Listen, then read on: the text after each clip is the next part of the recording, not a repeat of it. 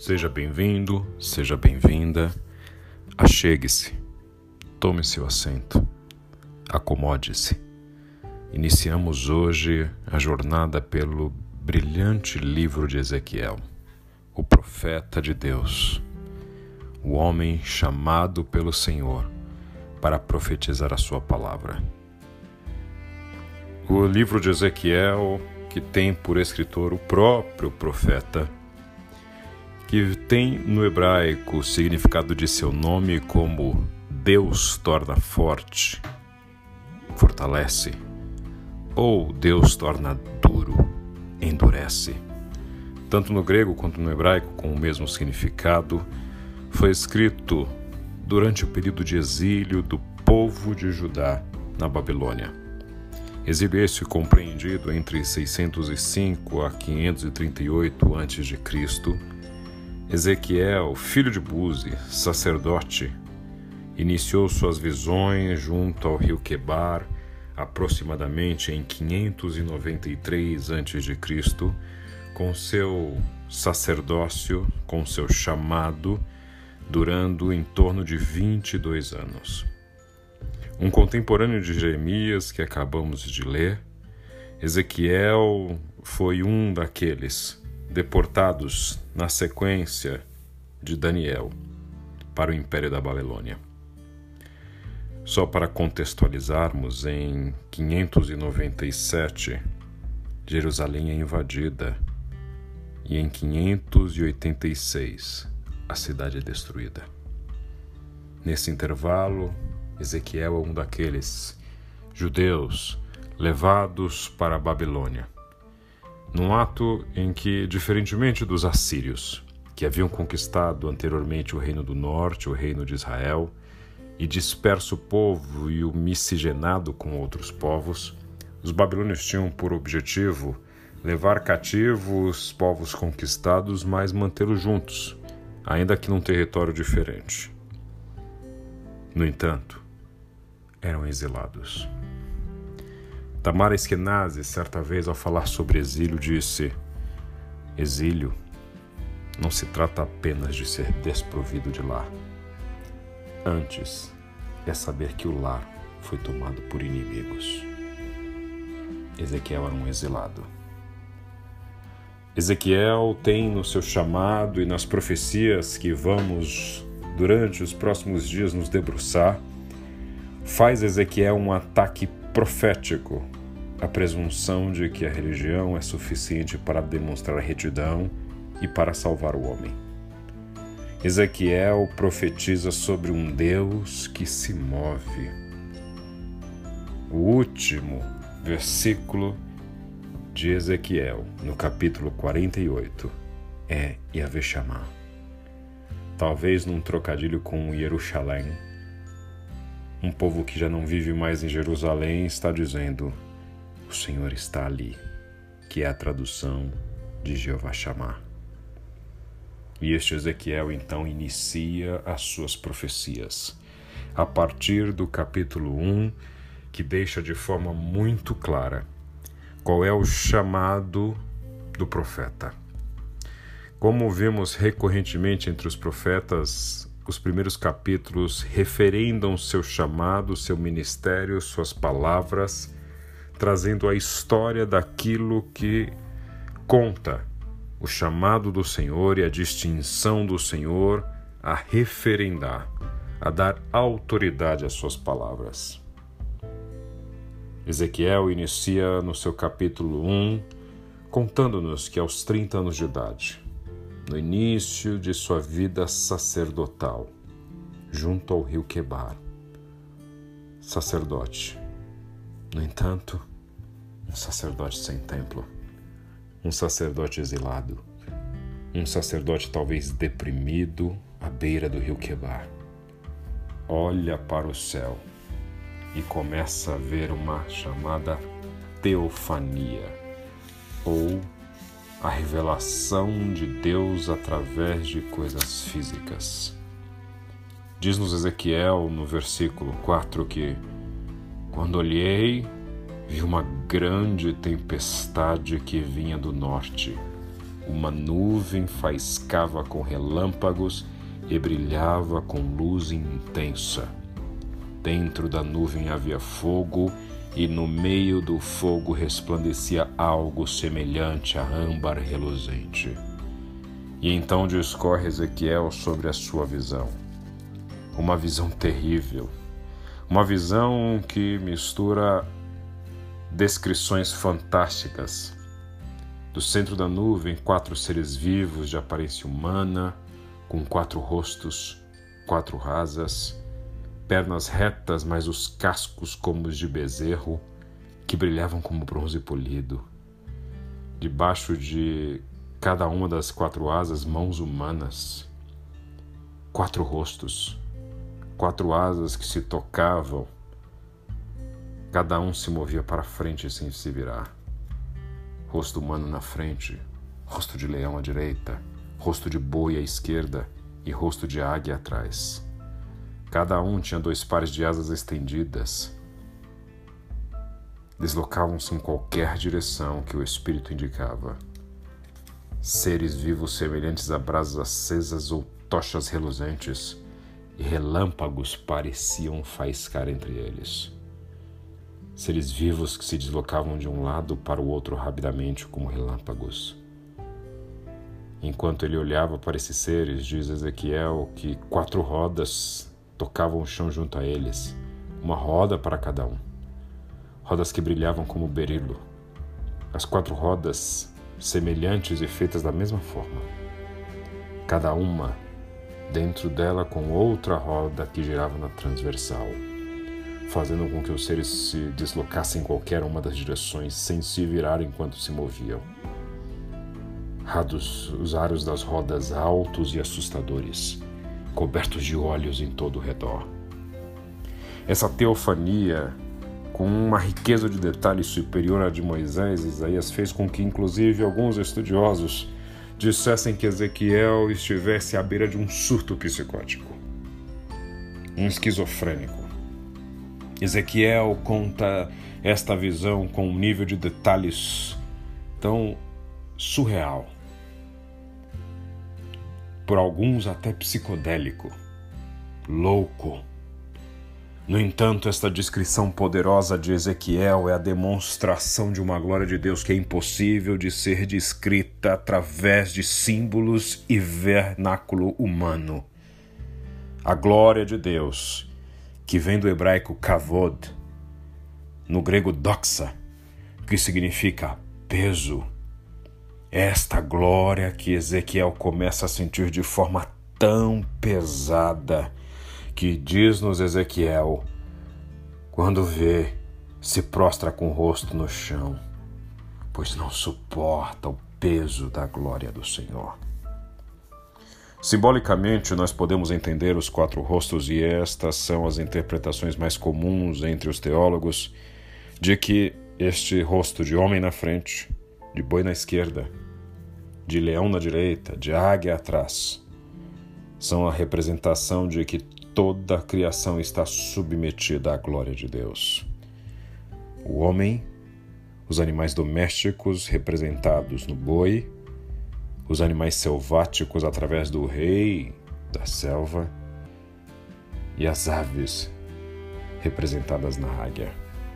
No centro, esta brasa ardente a demonstrar o julgamento e a santidade de Deus. Os olhos nas rodas a demonstrar a onisciência do Eterno. O Espírito nas rodas e nas asas, como a demonstração desse Espírito que, como disse Jesus séculos mais tarde, como aquele que é nascido do Espírito que não sabe de onde vem nem para onde vai. Essa tentativa de Ezequiel que faz com que ele utilize das palavras mais diversas e de toda a sua inteligência e academicismo para tentar descrever esta glória de Deus, conforme ele repete várias vezes, na semelhança, na aparência. Porque a glória de Deus não são quatro rostos. A glória de Deus não é o berilo. A glória de Deus não são rodas que giram. A glória de Deus sequer são relâmpagos e fogo ou âmbar reluzente que cintila como fogo, ou chama ardente que brilha com esplendor. A glória de Deus é muito mais do que isso. Mas essa foi a forma com que Ezequiel conseguiu demonstrar, ainda que de forma limitada, a visão da glória de Deus. E quando ele fala a respeito deste homem, ele fala de um homem que, da cintura para cima, reluzia como fogo, e da cintura para baixo, uma chama ardente, brilhando com esplendor. No capítulo 2, então, após esta visão, Ezequiel ouve a voz do Senhor dizendo: Levante-se, filho do homem, quero falar com você. E ele então ouve esta voz dizendo: Filho do homem, eu o envio à nação de Israel, uma nação rebelde que se revoltou contra mim. Esta voz do Senhor diz de forma incisiva a Ezequiel: são rebeldes, mas saberão que tiveram um profeta no meio deles. Não tenha medo deles, ainda que suas ameaças os cerquem como urtigas, espinhos e escorpiões. Anuncie a mensagem, quer ouçam, quer não. O Senhor está deixando muito claro para o profeta a sua mensagem. No capítulo 3, na sequência deste texto a respeito deste chamado, esta voz então diz: Filho do homem, coma o que lhe dou, coma este rolo, depois vai e fale ao povo de Israel. E o Senhor então lhe dá de comer deste rolo da palavra, e Ezequiel diz: Ela é doce como mel. Como diz o salmista no Salmo 19, 119 e 103. São mais desejáveis do que o ouro depurado, são mais doces do que o mel. E este mel provou Ezequiel ao comer deste rolo da palavra. E então esta voz em seguida lhe diz: Vá ao povo e transmita-lhe minhas mensagens. Um povo obstinado um povo que entende a sua língua, mas se não o entendesse, eles lhe dariam mais ouvidos. Um povo obstinado, mas eu tornei você tão obstinado e inflexível como eles. Esta voz diz ao profeta no versículo 10: Filho do homem, primeiro deixe que minhas palavras entrem até o fundo de seu coração. Ouça-as com atenção depois vá seu povo no exílio e diga-lhes: Assim diz o Senhor soberano. É a mensagem do Senhor ao profeta.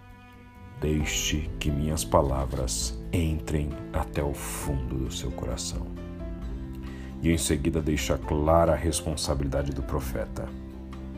Se você falar, ainda que eles não se arrependam, você salvará sua vida. Se você não falar, você será responsável pela morte deles.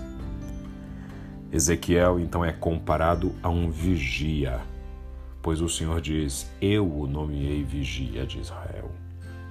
Lembrando que o vigia àquele tempo era o homem que se assentava à porta da cidade, sobre seus muros, na casa do vigia e seria o primeiro ao ver ao longe os inimigos a chegarem e gritar: Corram, fujam, preparem-se para a guerra, levantem-se. O vigia seria o primeiro a alertar o risco iminente. Por isso o Senhor está dizendo: avise os perversos.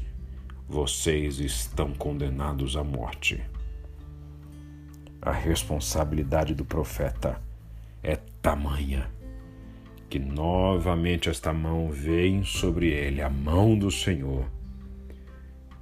O chama até o vale, e quando ele vai até o vale, ele vê novamente a glória do Senhor como na primeira visão junto ao rio Quebar. Novamente se prostra com o rosto no chão. E então o Espírito lhe diz: Vá para sua casa, tranque-se dentro dela. Ali você será amarrado com cordas e não poderá sair para o meio do povo. Quando eu lhe der uma mensagem, no entanto, desprenderei sua língua e deixarei que você fale. Então você lhes dirá: Assim diz o Senhor soberano. Quem escolher ouvir, ouvirá, mas quem recusar-se, não ouvirá pois são um povo rebelde. Estes três primeiros capítulos de Ezequiel nos falam a respeito desta visão poderosa de Deus em toda a sua glória. E se você já teve a possibilidade de ver a glória de Deus, ainda que em relance com Moisés, ainda que de forma sobrenatural como Isaías, ou ainda que de forma apoteótica como Ezequiel. Esta visão do Senhor e de sua glória nos leva a prostrar-nos no chão, nos humilharmos diante desta poderosa voz de Deus. E esta glória então nos capacita. Nos capacita a sermos enviados porque se há algo que distingue o homem e a mulher cheias do Espírito de Deus, não é a altura de suas canções, de seus louvores ou o tom de sua voz.